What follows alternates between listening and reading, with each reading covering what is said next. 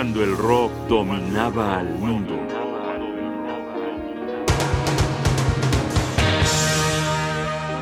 Emerson Lake Palmer, Tigres en el escenario.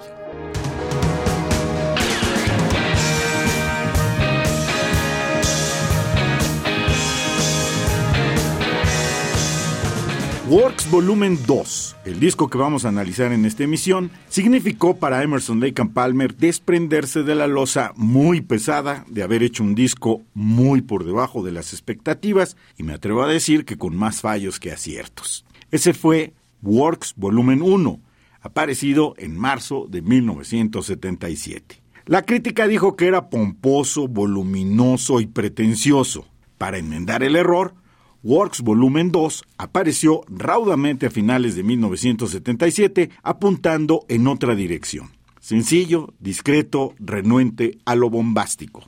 El trío se decantó por estructuras más convencionales a las que dotó de su prodigiosa interpretación. Canciones con imaginativos arreglos, excelsitud técnica y las extraordinarias letras de Peter Sinfield.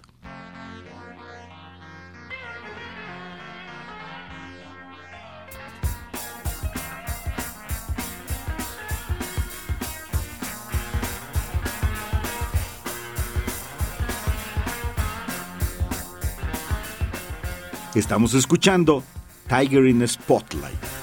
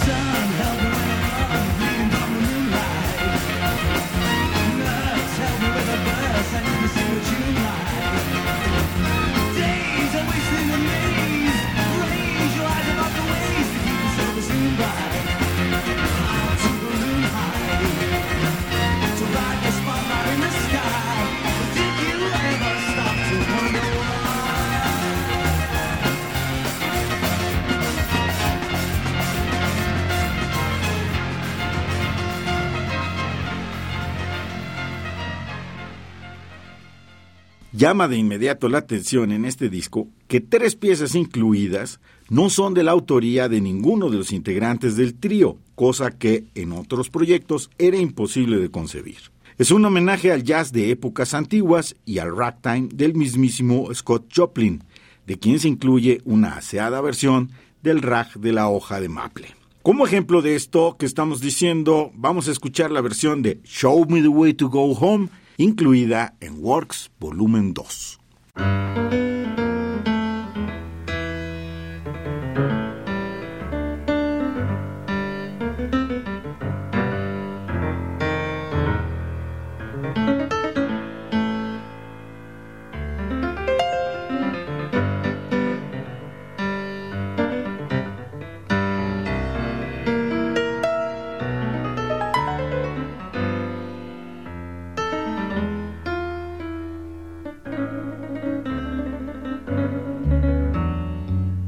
Show me the way to go home. I'm tired and I wanna go to bed.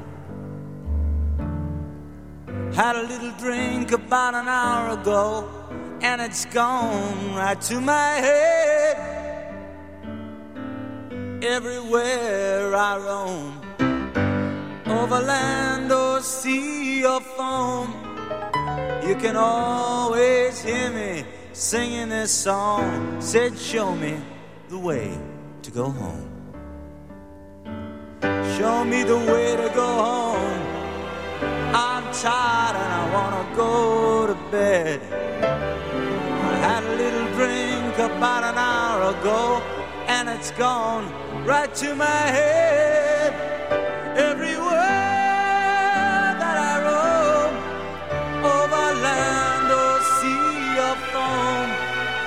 Can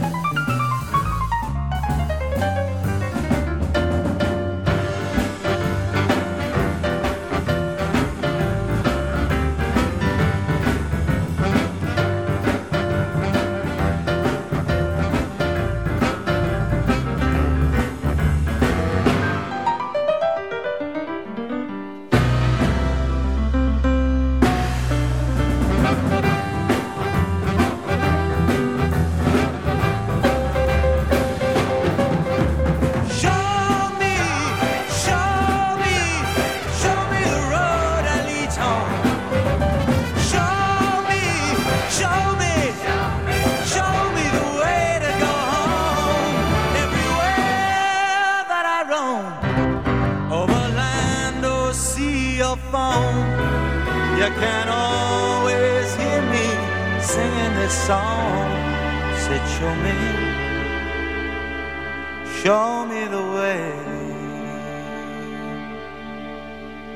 to go home.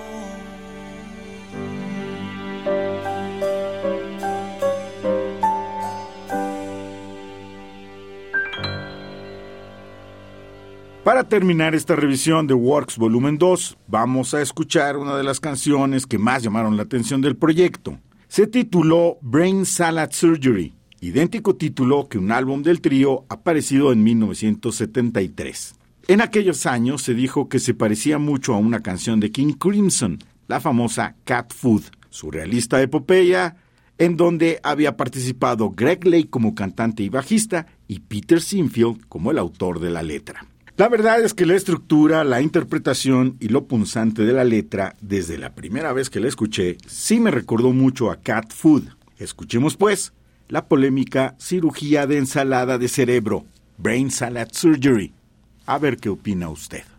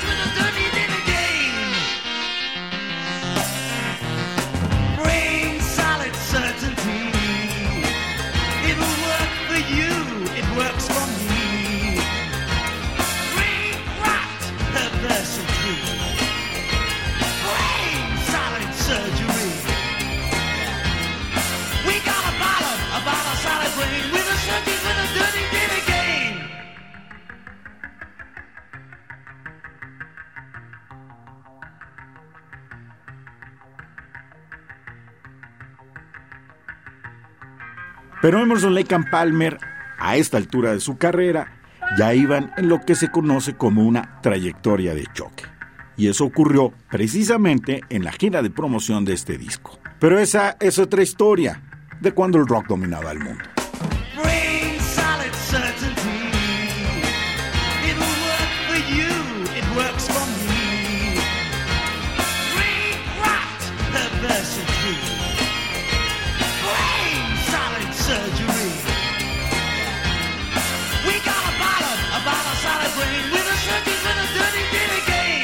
Un programa de radio UNAM. Producción y realización Rodrigo Aguilar. Guión y conducción Jaime Casillas Ugarte.